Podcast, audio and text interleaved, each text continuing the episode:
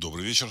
В эфире программа «Русский взгляд» и с вами Владислав Карабанов. Сегодня 6 декабря 2022 года. И я вас приветствую в нашем эфире. Тема сегодняшнего выпуска – события и комментарии, прошлое, настоящее и будущее, ответы на ваши вопросы, ну и, э, в общем, там, как пойдет наша тема, я думаю, что все зависит и от ваших вопросов, и от, как бы, так сказать, конвы, в которую все это будет э, входить. Вот. Ну, самая важная новость, на мой взгляд, на сегодняшний день, это падение двух беспилотников, которые прилетели с территории 404 на а, аэродромы базирования стратегической авиации Российской Федерации. А, при всем вот кажущемся такому на фоне там, бомбардировок, э, каких-то там перестрелок, каких-то, так сказать, военных событий, ну, как бы при всем кажущ, э, при всей кажущейся ординарности этого события, на самом деле событие это неординарное, это два события. Это вообще событие очень важное, это ключевое событие последнего времени. В чем смысл? Я объясню. Дело в том, что э, в российской доктрине, там даже в законе, значит, где-то там вот, э, существует положение о том, что э, ядерные силы могут применяться в случае нападения на стратегические силы Российской Федерации. На стратегические силы. Вот. В данном случае вот это, это, это аэродром стратегических сил было ну, пишется, что сообщается, что повреждены там два самолета. Ну, как, какое повреждение незначительное, что значит значительное, мы не знаем. Выведены они из строя или, там, или, или не выведены, или выведены незначительно, это мы тоже не знаем. В любом случае выяснилось, что э, боевой, э, в общем-то, летающий аппарат противника э, пролетел около 500 километров над территорией России с дозвуковой скоростью, там, скорость этого, там, в общем, турбореактивного общем, аппарата примерно 800 километров. Ну, считается, что это турбореактивный аппарат. 800 километров в час. То есть он находился как минимум 40 минут в воздушном пространстве Российской Федерации и достиг вот этого а, аэродрома и упал буквально рядом с самолетом стратегической авиации. Это событие экстраординарное. Это означает, что в случае нападения более серьезного противника всю стратегическую авиацию, ну, она не означает, но можно предположить, что в случае нападения более серьезного противника всю стратегическую авиацию Российской Федерации можно вывести из строя, в общем-то, вот таким ударом. Понятно, что у России еще есть э, ядерные силы, это там под, атомные подводные лодки, баллистические ракеты шахтного базирования, еще какие-то там э, Посейдоны, возможно. Вот, возможно, там какой-то Посейдон там где-то там маневрирует или где-то там лежит э, в недрах Мирового океана и готов нанести там удар, э, подорвать э, ядерный боезаряд мощностью 100 мегатонн там где-то у побережья Соединенных Штатов Америки или там у побережья там, Европы или там, Великобритании. А, но сам факт, вот этот, он является очень таким настораживающим. Получается, что в России, у Российской Федерации дырявая совершенно ПВО, либо дырявые системы принятия решений. Я думаю, что, возможно, с ПВО там все нормально, зафиксировали они, возможно, раньше, а может быть и нет. Вот. Но принятие решений тоже, видимо, оставляет желать лучшего. Повторяется или похожая история с э, Матиасом Рустом, который приземлился на Красной площади в 1900, там, то ли 87 то ли 86 году, я там точно не помню. В каком-то таком вот году. Его, но его зафиксировали, когда он там вылетел со стороны Финляндии, двигался на этом самолетике с, э, в сторону Москвы. А, но вот эти э, генералы систем, в общем начальники систем противовоздушной, войск противовоздушной обороны, они, в принципе, не, не приняли решение о том, чтобы его сбить. Хотя там были подняты истребители и все такое.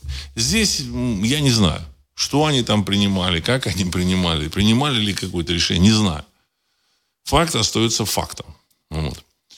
И вообще вот это, это, это событие, оно такое очень, очень настораживающим.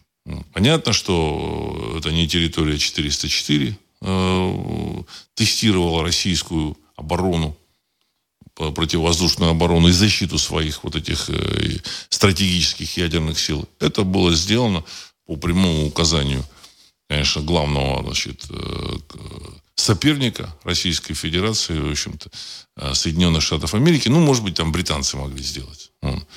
И протестировав, они убедились, что система ПВО, во всяком она может быть и не дырявая, но во всяком случае она не, ходит, не находится в, в повышенной или в какой-то боевой готовности, хотя э, в непосредственной близости э, с границами России проводится вот так называемая специальная военная операция. Э, я думаю, что по ходу вот этого сегодняшнего выпуска мы еще вернемся к этой теме. Вот, значит, и э, как бы, обсудим ее. Вот. Что мыслей, предположений много. Зачем и почему это сделано, и что там произошло. Там не исключено ничего. Никакие там варианты, никакие там эти э, загогулины. Вот. Еще одним таким важным, одной, одной важной информацией ну, или новостью вот, является а, информация, которую распространил Международный банк расчетов. Или банк международных расчетов, точнее, вот так. Вот он э, по-английски звучит как The Bank for International Settlements, BIS. Он предупредил, что мировые пенсионные фонды и другие небанковские финансовые компании в настоящее время имеют более 80 триллионов скрытых за балансовых фиан, фина, долларовых долгов. В общем-то, вот.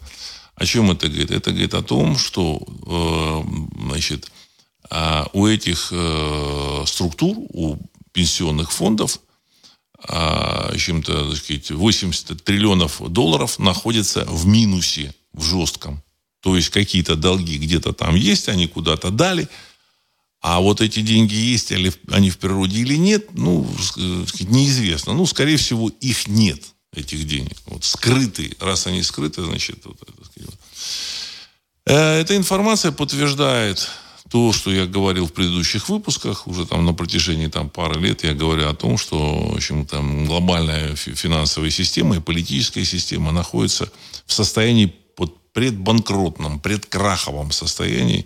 И вот, вот эта информация про 80 триллионов, которые, которых там в пенсионных фондах нет, это информация, которая означает, что в случае вскрытия вот это, так сказать, вот, вот, все, вот всей правды об этом, значит, э, во-первых, эти пенсионные фонды могут вообще прекратить какие-то выплаты, значит, э, э, ну, пенсионерам, вот.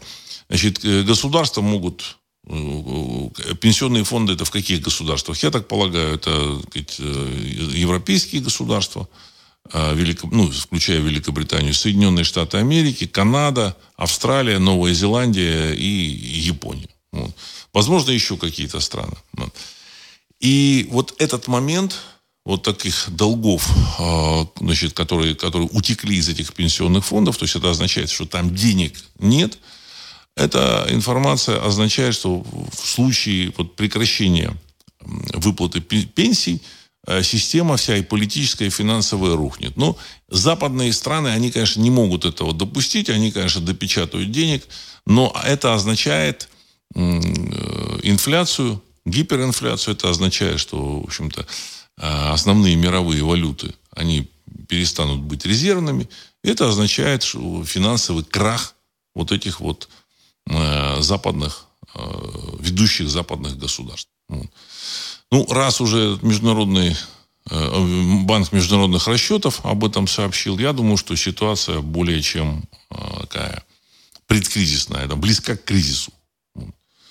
Я надеюсь, что ничего не будет, но, опять же, от моих там, желаний, пожеланий ничего, ничего не поменяется. Вот. Но вот эта информация, она дает, дает понимание, ключ к расшифровке вообще текущих событий. Помните, я вам говорил о том, что еще там в 2021 году там проводились там в банковских системах западных стран проводились э, э, учения о том, как действовать в, в момент блэкаута, как банковские работники да, будут действовать, должны действовать в момент блэкаута, их обучали этому. А, и причем этот, эти блэкауты, они состоялись в, вот, похожие. В Ливане, я так понял, что в Ливане было тестирование системы. В Ливане там, в общем-то, вот этот финансовый кризис, он в полный рост стоит. Там, значит, только в сентябре месяце э, в день захватывалось примерно 9 Э, отделений банков захватывалось вкладчиками. Не кем-то, кто хотел их пограбить, этот банк. Нет, нет, вкладчики зах, пытались захватить. Вот такой вот там 24 или 26 сентября там 9 отделений было захвачено. В другие дни там было там одно, там два, там, ну, как, какая-то такая ситуация. Но после 9 отделений в Ливане приняли решение, что в банке будут запускать. Сначала закрыли эти отделения, а потом приняли решение, что в банке будут, в отделении будут запускать только по предварительной записи. В общем-то, как-то так непростая система. Вот. Денег, естественно, там, насколько я понимаю, там не, не отдают, там какие-то там небольшие суммы только на текущие расходы. А, в самом Ливане эм, э, такая теплоэлектростанция, там, в общем-то, основная, которая дает электричество, так сказать, для э, всего Ливана, она включалась э, до, до, до, до, августа месяца там, на 2-3 часа в день, там, на, ну, в, в каждом регионе там 2-3 часа в день, там, районе. Вот, там, в другом районе там тоже 2-3 часа, там, ну, как-то вот так, значит, ве веерное переключение. А в августе они вообще отключили, потом они, значит, пока им там не поставили топливо для этой электростанции. Все дома там, ну не все, а основная масса домов оборудована собственными генераторами, то есть жители выживают при помощи, значит, собственной генерации электроэнергии там, с помощью так сказать, автономных электростанций. Вот. Э, значит, также то же самое с водой, с подачей воды, там, с, со всеми вот этими значит, сопутствующими коммунальными услугами. Вот. Я так полагаю, что ситуация в Ливане это тестирование европейской ситуации. Вот. И исходя из э, ливанских, вот ливанского там, значит, тестов, из ливанских тестов, они принимают в Европе решение, значит, что делать дальше. В Америке, я думаю, что чуть-чуть попроще. Там проблем с, э, с топливом по всей, ну, нет. Потому что Америка это крупнейшая нефтедобывающая страна, но тем не менее с финансами, я думаю, там тоже те же самые, с пенсионными фондами, там те же самые проблемы. Вот. И вот э, вот предыдущие, вот предыдущие годы, 20, 21, 22 год, это годы как раз э, карантина, связанные с тем, что нужно было затормозить экономику, затормозить движение средств, для того, чтобы, в общем-то, вот это отсутствие этих средств в этих пенсионных фондах э, не было обнаружено. То есть как это делается, почему, мы можем только догадываться. Вообще-то всю эту кухню мы не представляем. Ну, важно, чтобы... Ну, банки держат, скорее всего, деньги... Ой, пенсионные фонды держат в банках, банки дают государствам или там финансируют какие-то корпорации. Корпорации эти деньги уже потратили. Ну, вот, значит, у них э, расходы превышают доходы, ну и так далее и тому подобное. Все, как бы, сказать. Круг замкнулся, выхода из этого круга нет, на мой взгляд. Поэтому отсюда все эти события, связанные с э, карантинами, вот, ну и с, и с войнами в том числе. И с войнами в том числе. Вот. Э, сейчас я тут еще ваши вопросы зачитаю. Значит, Генри, зачем ядерное оружие то? За 10 месяцев СВО так и не подняли ни одного бомбардировщика, чтобы сравнять с землей линию фронта в 8 километрах от Донецка. А на месте возведенных ВСУ укреплений осталось оставить много-много новых чиксулубов. Что такое чиксулубы, не знаю. Для этого никакого ядерного оружия, в общем-то, и не надо. Конец цитаты. Уважаемый Генри, вопросы вот к этой специальной военной операции, они есть. Вот. Значит, я понимаю, что этой специальной военной операцией управляет, управляет как минимум там, из трех центров. Даже не из двух, а из трех центров. То есть один центр это значит, военные, которые управляют, другой центр там в Кремле, и третий центр еще где-то за, за пределами Кремля находится, который говорит там стоп, стоп, стоп, там, там начинаем там военную операцию, или, там, а здесь нужно притормозить, отсюда нужно уйти. Дальше сама эта операция была не до конца, значит, разработана. Э, значит, какие-то планы там были, не было каких-то, ну, я думаю, что были какие-то планы. Э, кремлевские товарищи э, немножечко ошиблись вот, с, с развитием ситуации. Вот. На Западе эта операция готовилась. Я так полагаю, что в общем, предполагалось наступление вот этих, так сказать, армии 400, территории 404 и развязывание какой-то, так сказать, какой-то такой, в общем-то, военной, военной операции на территории России. Вот, значит, нужно это было в первую очередь для того, чтобы решить вопросы фина, финансовые, финансового своего кризиса. Вот.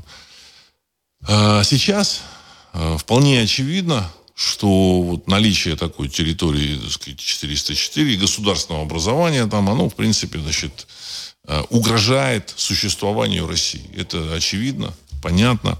Вот. Военной доктрине Российской Федерации и доктрине там, э, там как это, доктрине применения ядерного оружия, как это называется, вот, там сказано о том, что ядерное оружие может применено быть тогда, когда э, ситуация угрожает самому существованию Российской Федерации. Или, так сказать, ее территориальной целостности. Вот на, на, на самом деле в общем-то, так сказать, вот это государство 404, которое на этой территории находится, оно угрожает и территориальной целостности Российской Федерации, и самому существованию. И поэтому вопрос этот нужно решить так или иначе. Так или иначе. А Западу нужно решить свои финансовые вопросы. Реш... Они не решаются, эти финансовые вопросы. Речь идет только об оттяжке. Вот. На сегодняшний день на Западе готовятся к блэкауту. Причем я уверен, что он никак не связан с Российской Федерацией. Значит, события с Российской Федерацией это только, только предлог. Что да, вы знаете, вот мы там э, поставили вот э, уровень цен, по которому можем купить у Российской Федерации. Они там не продают или мешают, или там не хотят продавать. Ну, вот у нас тут блэкаут. Вот, значит, нет электричества. И под этой лавочкой они хотят провести, что-то провести, что-то организовать. Что мы можем только догадываться. Но э, я внимательно сейчас читаю события, историю вот, э, значит, событий в Ливане. Эти события не закончились, они там идут вот сейчас, вот, вот там э, банковская система в таком парализованном состоянии, энергетика тоже в парализованном состоянии. Водоснабжение тоже там в парализованном состоянии. В общем, они как-то так вот, сказать, сложно существуют. Я так полагаю, что примерно такая же ситуация, значит, ожидается в Европе. Может быть, все-таки в Европе этого не будет, потому что Европа более развитая территория, чем э, Ливан. Но, опять же, дело не в развитии этой территории, а в том, чтобы они хотят спасти свою финансовую систему. Потому что если она рухнет, то рухнет и политическая система. Вопрос не в экономике. Вопрос вот в этих долгах. Вот. А, значит, так, Игорь, Владислав, атака на базы дальней авиации была не украинскими дронами или советским мусором, а крылатыми ракетами НАТО или США с реактивными двигателями. Есть видео звука полета и чудовищной силы взрыв. Украинцам такие операции не под силу. Конец цитаты. Ну, если это сделали натовские крылатые ракеты, то, в общем, не знаю. Я, я думаю, что натовцы все-таки не стали бы делать. Потому что ядерную войну затевать с Россией, ну, как-то, так сказать, глупо. Вот. Но прозондировать с помощью там вот этих старых шмелей, там, или не, стрижей, стриж, вот эти ракеты называются, назывались стриж, да, советского производства, которые делались как раз в Харькове, я думаю, что они могли. Другой вопрос, как их наводили. Наводили их, по всей видимости, по спутникам, а спутники есть, конечно, только у натовцев, у американцев. Вот, значит, и поэтому она так точно прилетела туда, куда нужно. Вот. Другой вопрос, почему не сбили эту ракету. Вот это очень серьезный вопрос. Вообще, те вопросы, которые поднимаются вот, этой, э, вот этим вот ударом по, по стратегическим, так сказать, аэродромам, по аэродромам стратегической авиации, эти вопросы, э, вот, знаете, настолько серьезны, что в пору тут собирать там не один военный совет. Вот, и в пору, в общем, публике так серьезно вообще посмотреть на, на события. Кто там управляет, что там происходит вообще и что, что, что может быть дальше. Вот. Так что я, я думаю, что все-таки это не крылатые ракеты. Вот. Ну, натовские. Вот. гибель. Недавно какой-то экономист, не помню, как зовут, э, что сказал, что совокупные долги в мире составляют 460% мирового ВВП. Судя по вашим словам, так оно и есть на самом деле. Крах не за горами. Конец цитаты. Уважаемый гибель, Насчет 460%, не знаю, там они как бы, как этот, они там, одни, одни должны другим, другие третьим, оно все по кругу. Важно, что деньги из пенсионных фондов, и вот сумму впервые я увидел, 80 триллионов долларов, потому что суммы там гуляли другие немножко. Вот теперь мы знаем, 80 триллионов долларов, и этих денег нет. Это долларовые долги. То есть этих денег нет. И что-то нужно делать. Понимаете, количество пенсионеров прибавляется, поэтому основной удар, конечно, был нанесен, наносился по пенсионерам. Понимаете, да, в 20 21 22 годах. Вот. Но, так сказать, ситуацию это, возможно, немножечко оттянуло, разрешение, развязку. С какое-то время они еще протянут это с помощью там блэкаута, с помощью еще каких-то событий, вот, каких-то действий. Но рано или поздно это должно все закончиться. Как, что послужит спусковым крючком, мы не знаем. Но оно должно закончиться. Выхода из этой ситуации, ну, я не вижу вот каких-то так реальных выходов, так сказать. Либо напечатать деньги, вбросить, либо сказать, э, что они вбросить и, значит, фактически так сказать, запустить гиперинфляцию. Либо, либо все так сказать, рассказать, как оно есть. Вот рассказывать, как оно есть, они не собираются. Я думаю, что и не будут. Значит, они будут э, устраивать вброс денег. Ну, может быть, еще какие-то у них планы есть. Может, заморозят эти, вот эту вот эти финансовую систему, создадут другую. Такой тоже может быть. Вот. Как бы вы знаете, это вот а, деньги для одних расчетов, а вот для других расчетов вот другие, другие деньги будут. Вот. Может такое быть. В Советском Союзе, когда рубль вот рухнул, значит, э, деньги для других расчетов были. Это были доллары, евро. А, евро не было, доллары, марки немецкие, финские марки. Ну, значит, то есть как бы была параллельная валюта. Были открыты магазины, в которых продавались там товары за параллельную валюту. В общем, нужно было пойти и купить за там, доллары, там, за марки, э, финские, там, немецкие марки, там, какие-то еще там принимал. Фунты стерлинги, кажется, принимались. Там 4 валюты, 4-5 валют принималось. Они были там во всех крупных городах, в Москве там побольше было начали вот эти валютные магазины открываться где-то в 88-89 году. В 91 году, в общем, торговля шли, шла у них уже в полный рост. Э, после вот этого обмена денег 91 года уже на рынках э, просили там за э, какую-то продукцию такую, значит, доллары. доллары. Вот. Я просто сам там увидел, удивился вот, в свое время. Так что здесь могут тоже они придумать какую-то там другую валюту. Потому что не, не, жизнь невозможно остановить. Посмотрим. Я это просто предполагаю, я могу ошибаться. Это просто мои предположения. И хорошо, если бы я ошибся, чтобы все было бы нормально. Вот. Но в любом случае мы для этого и обсуждаем как бы текущие события, чтобы увидеть вообще, что глобальные кукловоды задумали и затеяли. Вот. Так. Э, Георгий Вятка. Добрый вечер, Владислав Александрович. В книге Еноха говорится о последней седьмине скорби, скорби до Золотого века. Там говорится, что зверь будет править три с половиной года тайно и три с половиной года явно. Э, как мировой правитель. Получается, что нам ждать еще, э, еще до 2027 года. Прокомментируйте, пожалуйста. Ну, уважаемый Георгий, я думаю, что три с половиной года тайно они уже правили. До начала того, когда они явно, до момента того, когда они начали править явно. Явно они начали править в начале 2020 года. То есть в январе, там, значит, в начале, в первых числах февраля, это будет три года. Вот еще полгода. И по моим подсчетам, я вот много раз говорил, что это, возможно, все закончится, возможно, значит, в августе 2023 года. Что закончится, как закончится, значит, ну, вот такое предсказание есть. Вот. Но то, что они правили тайно до этого периода, тоже как бы а, понятно и очевидно, потому что шла подготовка. Многие вещи, которые стали происходить э, в начале 2020 года, помните, это показывали там жуткие кадры, люди падают, там их там везут в эти самые, там, в реанимации, их там откачивают, рассказывают, как, сообщают о каких-то там, в общем-то, массовых смертях в этих больницах, что да, вот все умирают, люди старше там 60 лет. Вот. Все это было подготовлено, понимаете, за месяц, за два это нельзя подготовить. Это, было, это готовилось на протяжении нескольких лет. Чуть ли не с момента там, этой лондонской олимпиады. Вот. Там в лондонской олимпиаде там а, разыгрывалось как бы такое представление, а, которое очень было похоже, так сказать, на то, что потом, потом случилось в 2020 году. А, Вадим, такое ощущение, что блэкауту помогает, э, помогает и местные. Это удары по энергоструктуре, как э, энергоструктуре 404 и остановка танкеров с нефтью. Ну, не знаем мы, понимаете, так сказать. Местные, они на подхвате. Вы имеете те, которые, имеете в виду тех, кто в России. Там, вот.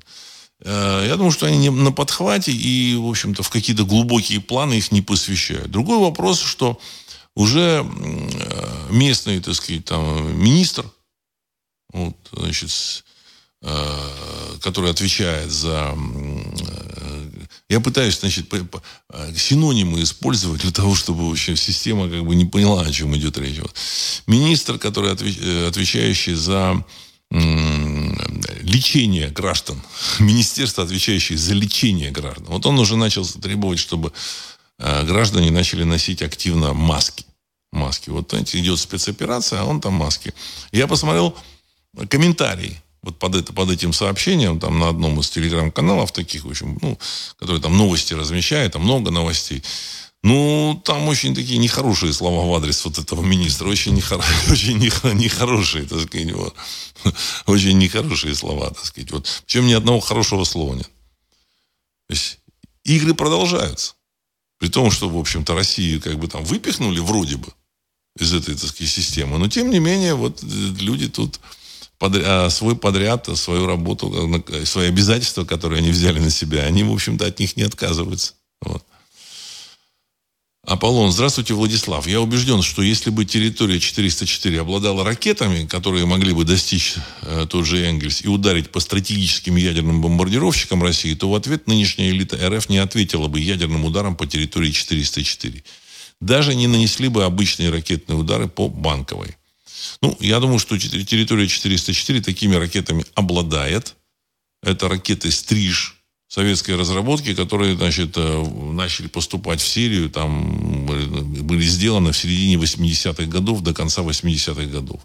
Сделано их, э, по сообщениям, примерно 150 штук. У них дальность 1000 километров. Другой вопрос э, – система наведения. Вот. Значит, скорее всего, там доработана система наведения – увязано все со спутниковым как бы наведением или там GP, или я не знаю, что еще там, GPS или еще что там, я не знаю, как, как оно попало туда.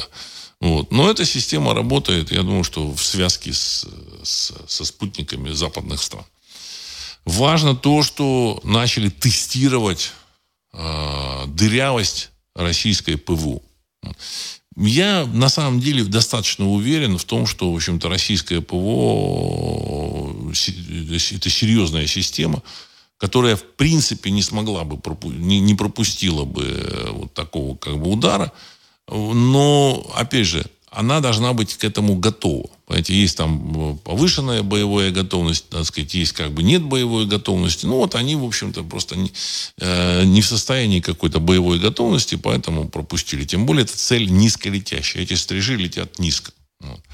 Скорее всего, как раз западные ракеты были бы засечены. Дело в том, что в системе, в радиолокационной системе, там западные ракеты, они э, как каким-то образом определяются, там фиксируются по там, Э, там, этому радиолокационному там, этому отблеску, вот, э, отражению.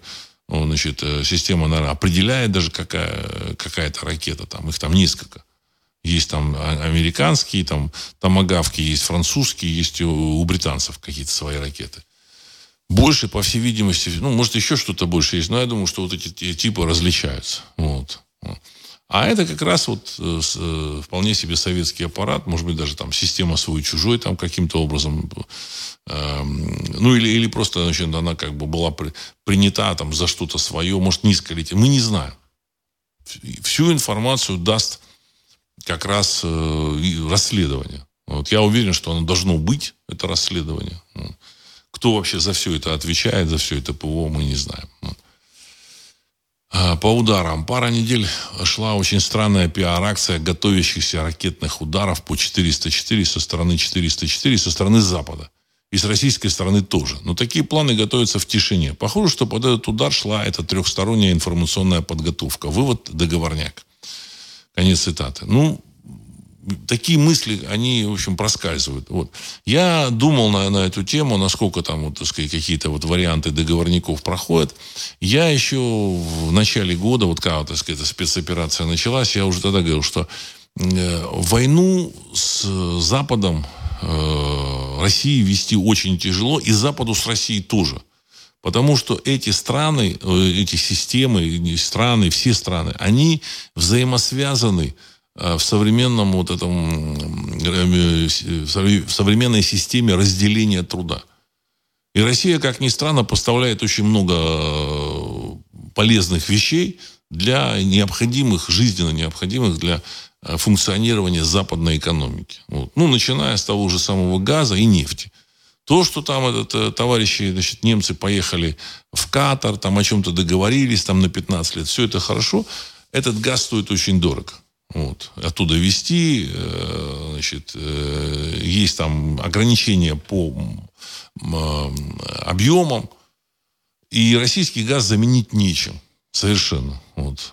Ну, я так думаю, думаю, что американцы там решили его заменять, заменять, но он очень дорогой. Конечно, они будут впаривать, они там какой-то какой рынок займут под э, предлогом того, что нужно, значит, Европе нужно диверсифицировать поставки газа и будут впаривать свой газ там по 2000, там по полторы тысячи долларов за тысячу кубометров.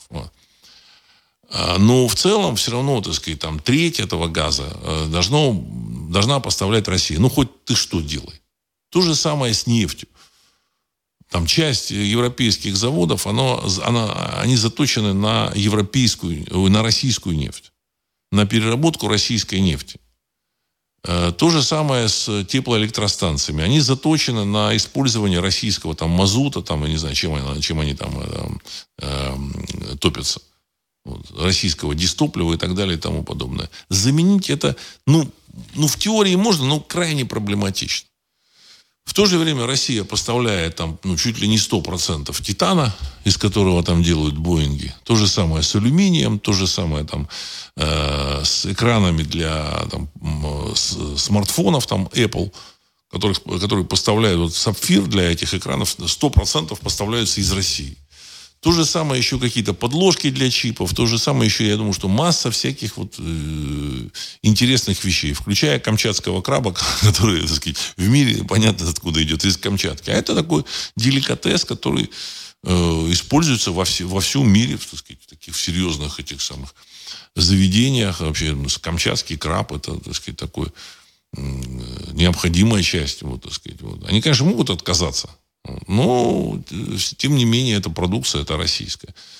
И я да, думаю, что еще массы какой, каких-то, так сказать, какой-то продукции, которая идет из России, замены нет. Там лес, там, там сибирская лиственница, какие-то еще сибирские породы леса. Там, просто я как-то, э, ну, случайно там узнал, там, один из комбинатов, там, в Иркутске, если не ошибаюсь. Он там производит безумное количество там, в общем, ламината. Ламината или там какой-то доски. Доски, вот паркетной доски, там половой доски. А, и вот э, там ежемесячно. И все это покупается в Европе. Я думаю, что и сейчас они продают в Европу. То есть, на самом деле, Европа может отказаться, но она останется э, без этих вещей. А они необходимы. Необходимы. Металл нашел там с Украины, с России там металл шел, там газы, там неоны, все эти газы тоже там откуда-то оттуда шли. Поэтому все эти страны, включая там Россию, увязаны вот в этом рынке. Можно там обойтись там без э, айфонов, там макбуков и еще там массы, массы вещей. Но есть вещи, без которых нельзя обойтись. Мы просто об этом не знаем. Там мировая номенклатура товаров, там, так сказать, несколько десятков миллион, миллионов наименований. Наименований. И поэтому все это связано. Все это связано. Поэтому войну начать очень, очень сложно.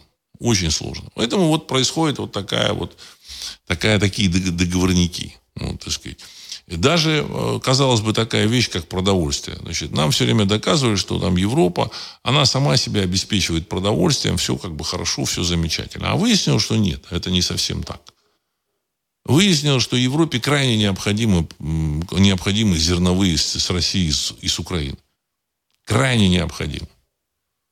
В противном случае там может вообще голод быть.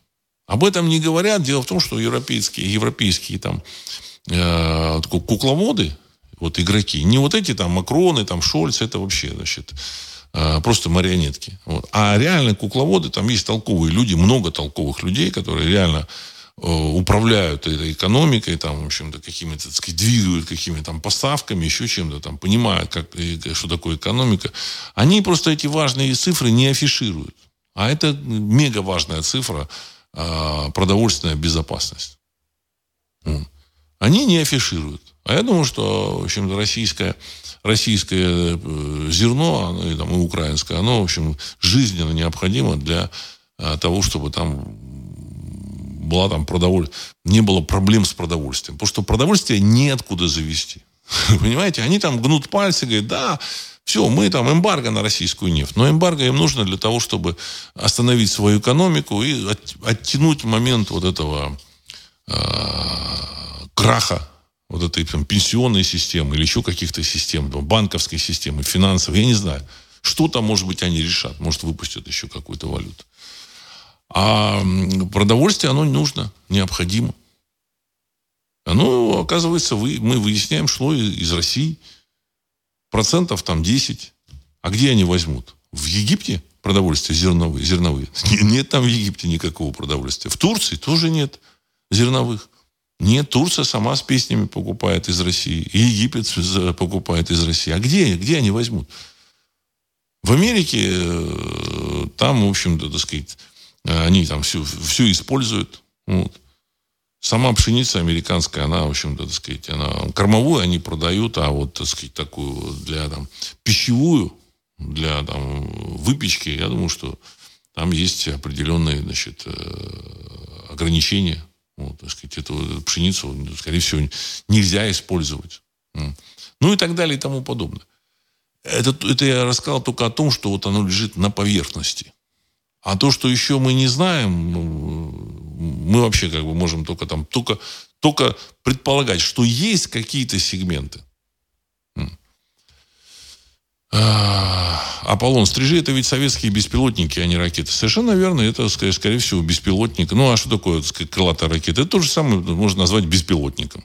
Ракета, беспилотник. Так это э, некая бандура, которая летит э, к цели – Значит, ракета, крылатая ракета нагибает э, складки местности, а беспилотник, в общем-то, он беспилотник, он не огибает, и можно там с космоса управлять. В то же самое советский, там, бесп... Э, советский беспилотник заложил программу, он там долетит и взорвется. В принципе, так сказать, разница небольшая. Константин, Владислав, началась программа западной пропаганды для жителей РФ, что Запад им не враг, они не хотят уничтожения РФ и их жителей, и ресурсы они не хотят захватывать, а могут просто купить. Вот такой вот параллельный идет ход. Конец цитаты. Ну, это хорошо, что они, в общем-то, начали, начали тут просыпаться. В Латвии взяли и запретили э, телеканал «Дождь». Замечательный. Вот. Под надуманным предлогом. Просто под надуманным предлогом. Не знаю, значит, э, я не думаю, что они тут защищали свои какие-то интересы, потому что, ну, предлог совершенно надуманный, что там что-то он там не то, не так сказал. Я думаю, что это какой-то шаг навстречу, так сказать, России, показать, там какой-то министр скажет, а вот вы знаете, а мы их запретили. Вот видите, вот, значит, для того, чтобы из России получать газ. Помните, да, так сказать, там пару месяцев назад Россия начала поставлять газ в Латвию. Вот, то есть, то там какие-то сложные отношения были, а сейчас, вот, так сказать, газ из России идет в Латвию. Все замечательно. Ну, они как бы сделали, значит, ответные, там, как говорится, алаверды, там, или как это назвать, так сказать. Вот, вот мы сделали. И там это главный а, директор этой, так сказать, телекомпании еще там плакала даже. Плакала. Куда они будут перебираться, я не знаю. Там, в Грузию, может быть. Может, еще там куда-то. Не знаю. На мой взгляд, э, западные товарищи, они, значит, с одной стороны, они ломают э, Ваньку значит, для публики, а где-то из-под тяжка они там что, о чем-то договариваются. Ну что, а, а что делать? В Швейцарии объявлен, вот мне сказали, объявлен референдум. Пройдет референдум о том, чтобы ужесточить режим нейтралитета. То есть это и так нейтральная страна. Зачем-то им вдруг понадобилось ужесточать режим нейтралитета. Зачем? Только потому, для того, чтобы с Россией какие-то отношения наладить, сказать, вы знаете, у нас был не очень такой жесткий режим нейтралитета, мы к санкциям присоединились, а теперь все, мы выходим из санкций, все, все, все, все, все, выходим. Я хочу сказать, когда российские войска, они так или иначе дойдут до западной границы, там как раз э, граница с Венгрией будет. Значит, поляков э, вот, ну, вот, вот на эту часть западной э, территории 404, там, Львовскую область, там, не пустят. Ой, Ужгород, Ужгород, туда не пустят. Во Львовскую там пустят, а, возможно, там поделят как-то, а туда не пустят. И тогда будет коридор из России, в общем-то, так сказать, через Венгрию, Австрию, там, Швейцарию, в центр Европы. И дальше из центра Европы все замечательно пойдет. Торговля, бизнес, все, все будет очень хорошо. Все будет очень хорошо. Тем же европейцам нужно, так сказать, и российский там лес, не только там нефть, газ, лес нужен, там какие-то ископаемые нужны, какая-то продукция нужна, там, вот, мы не знаем, что там. Что-то там явно нужно будет, понимаете. Вот. Из Китая, значит, там дорога через Россию очень, очень, очень такая быстрая. Вот. Э, в Китае э, значит, сделали мост через Амур который ускоряет в общем, движение по железной дороге из Китая в Россию товаров значит, там, на, на несколько дней. На несколько дней. Ну, то есть, показывали недавно этот мост, ну, такая, такое серьезное сооружение. А, и самым таким быстрым путем доставить Европу все это через Россию. То есть есть еще путь, а не как-то там какой-то там южный шелковый путь, там через там Иран, там, Пакистан, еще там хрен знает что там, Азербайджан, Грузию. Э, в любой момент в этих странах что-то там произойдет, и они, любая из этих стран перекроет э, или там потребует каких-то своих денег, этот э, южный шелковый путь, он, в общем-то, остановится. А потолок, теперь вот потолок цен на, на нефть. Вот, там, значит, на Западе там приняли 60 долларов, в общем-то, ну, для того, чтобы э, сократить поставки к себе в Европу. Им это нужно. То есть они подготовились к блокдауну, они, э, да, значит, э, и значит, остановят свою, так сказать, энергетику, чтобы не было света, чтобы там, вот, так сказать, э, были какие-то перебои с, с, с топливом, с водой, еще с чем-то, и под эту лавочку они что-то там примут. Или, наоборот, оттянут крах. Вот такое, такое как бы мое мнение. Сейчас. Э, Тут есть еще вопросы ваши. А, вот еще, значит, что там. Рябков сегодня замглавы МИД РФ. Рябков сказал, что, э, что Запад должен быть готов ко всему. Потом он начал говорить про введение Москвы минимальной цены на нефть, но я так полагаю, что Запад должен быть готов ко, ко всему. Это такая, как бы, такой сигнал. Ребята, вы знаете, мы уже, как бы, так сказать, подходим к красной черте. Подходим к красной черте. Э, возможно, значит, ну, Москва ведет, скорее всего, какую-то минимальную цену на нефть. И, в принципе, я думаю, что то, что происходит, оно, в общем, возможно, какая-то там договоренность между ними есть. Может быть, нет договоренности, я не знаю. Вот. Э, и начал опять выдвигать требования по гарантиям безопасности России, то есть от, по договору, э, по, ну, по началу ведения переговоров, не договоров, переговоров о гарантиях безопасности России. Если вы помните, в конце прошлого года Россия значит, э, выдвинула там, требование дать юридические гарантии о безопас... по безопасности России и возвращению к границам 1997 года НАТО.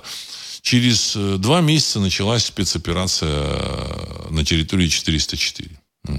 Сейчас тоже несколько раз они начали повторять, еще раз повторили, что мы предлагаем начать переговоры по гарантиям безопасности России. Мы готовы к этим переговорам. Я так полагаю, на Западе опять продолжают отказываться. Я думаю, что это то же самое, как вот год назад было.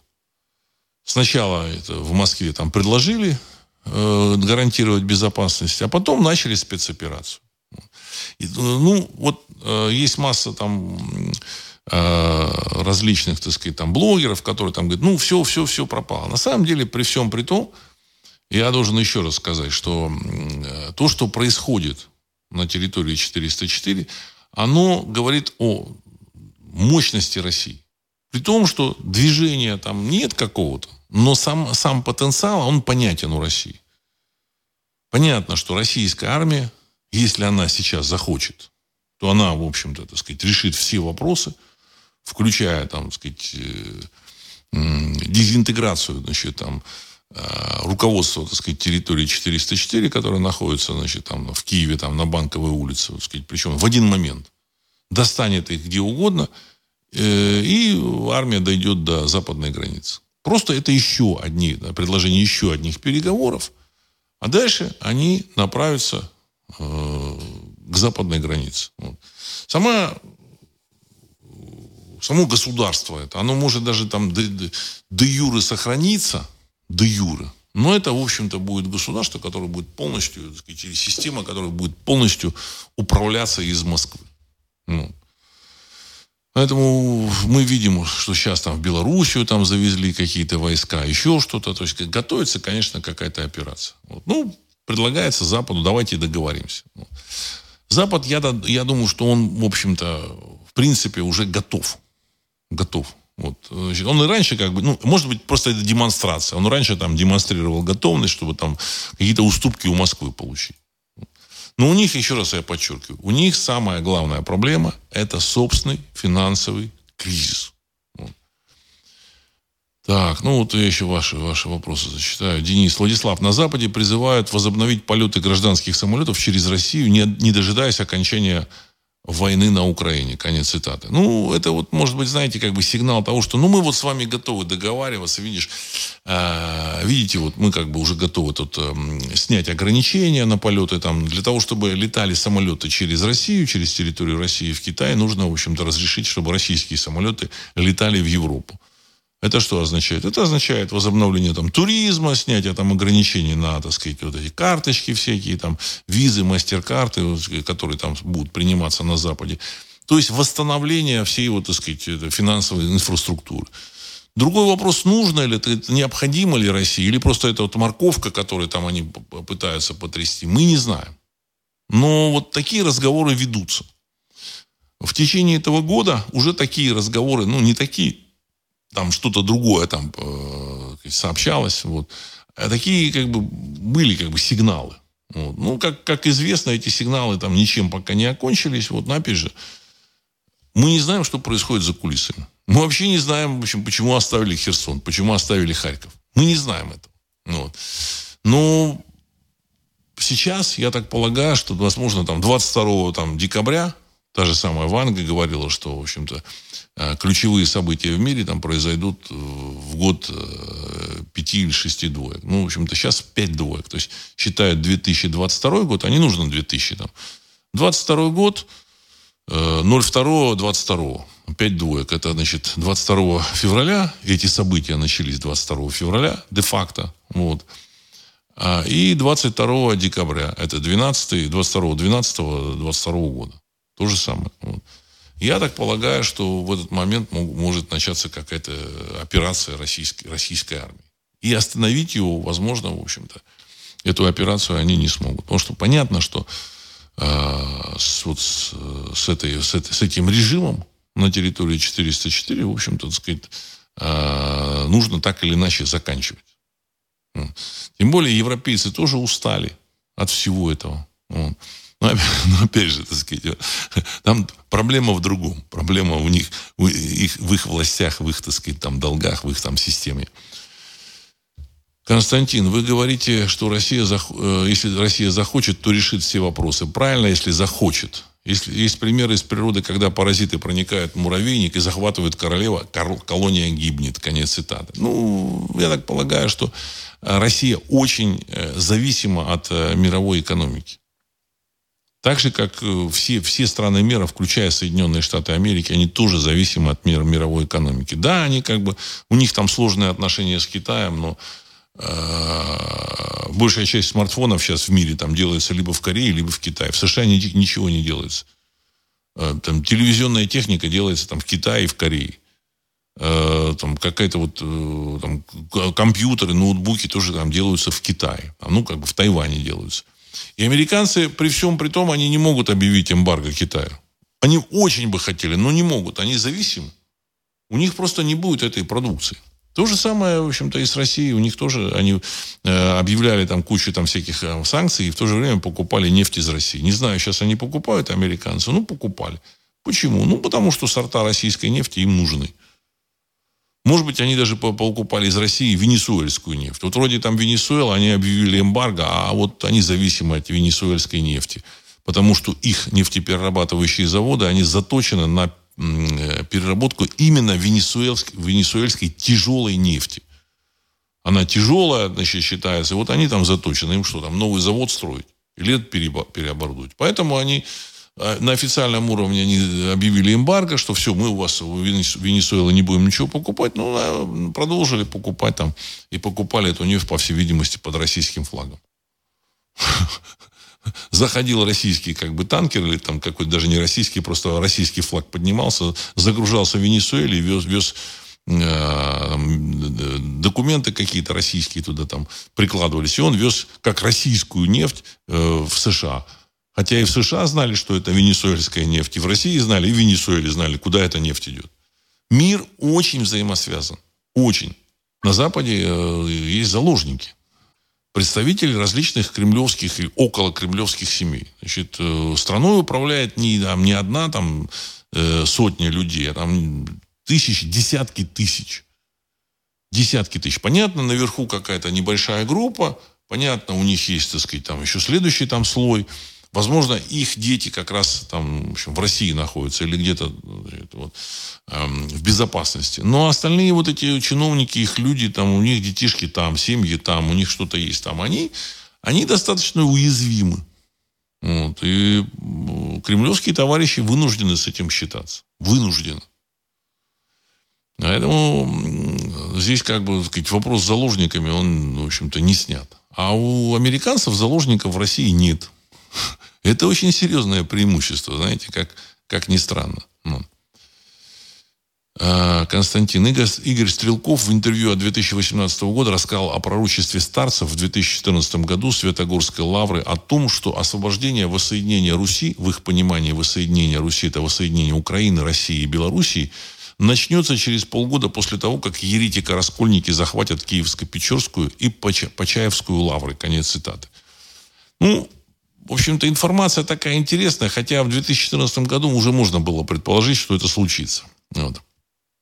А, значит, а, вот это предсказание, ну, дело в том, что я вообще, значит, не, не максималист, то есть я считаю, что и в рамках христианской церкви, так сказать, люди могли оказаться сказать, с, какими-то, с каким-то даром пророческим. Потому что если там в 70-е, 80-е, в 90-е, там даже в 2000-е годы, если человек хотел, в общем-то, так сказать, как бы быть связанным, э, узнать о как бы в духовном мире что-то, у него, в общем, выбор небольшой был, особенно там юноша какой-то. Ему говорили, ну, если хочешь к Богу, то вот церковь тебе, вот тебе монастырь или там что-то еще. И поэтому туда люди ушли.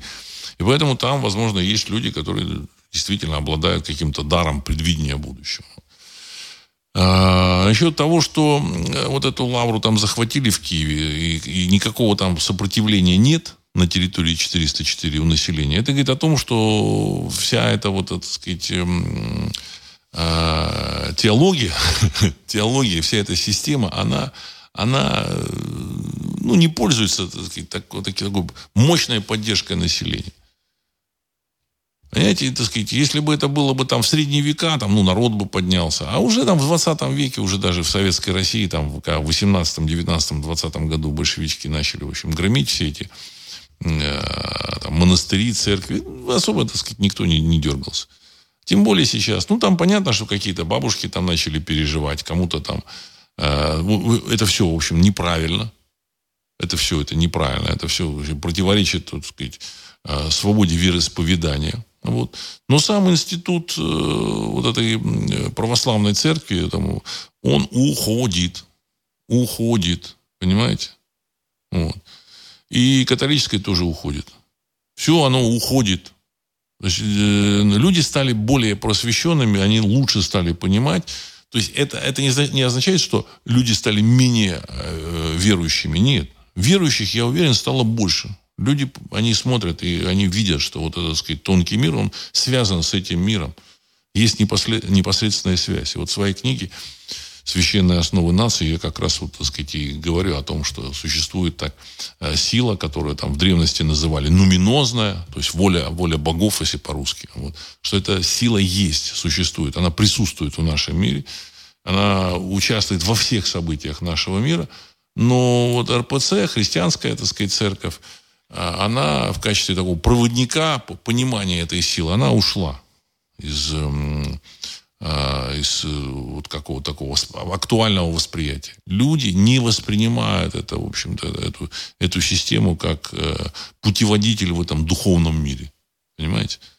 То же самое вот на, в Киеве, вот это, так сказать, УПЦ, Московского патриархата. Ну, вроде бы там должны какие-то люди там восстать. Никто там не дергается, ничего. Все, все спокойно.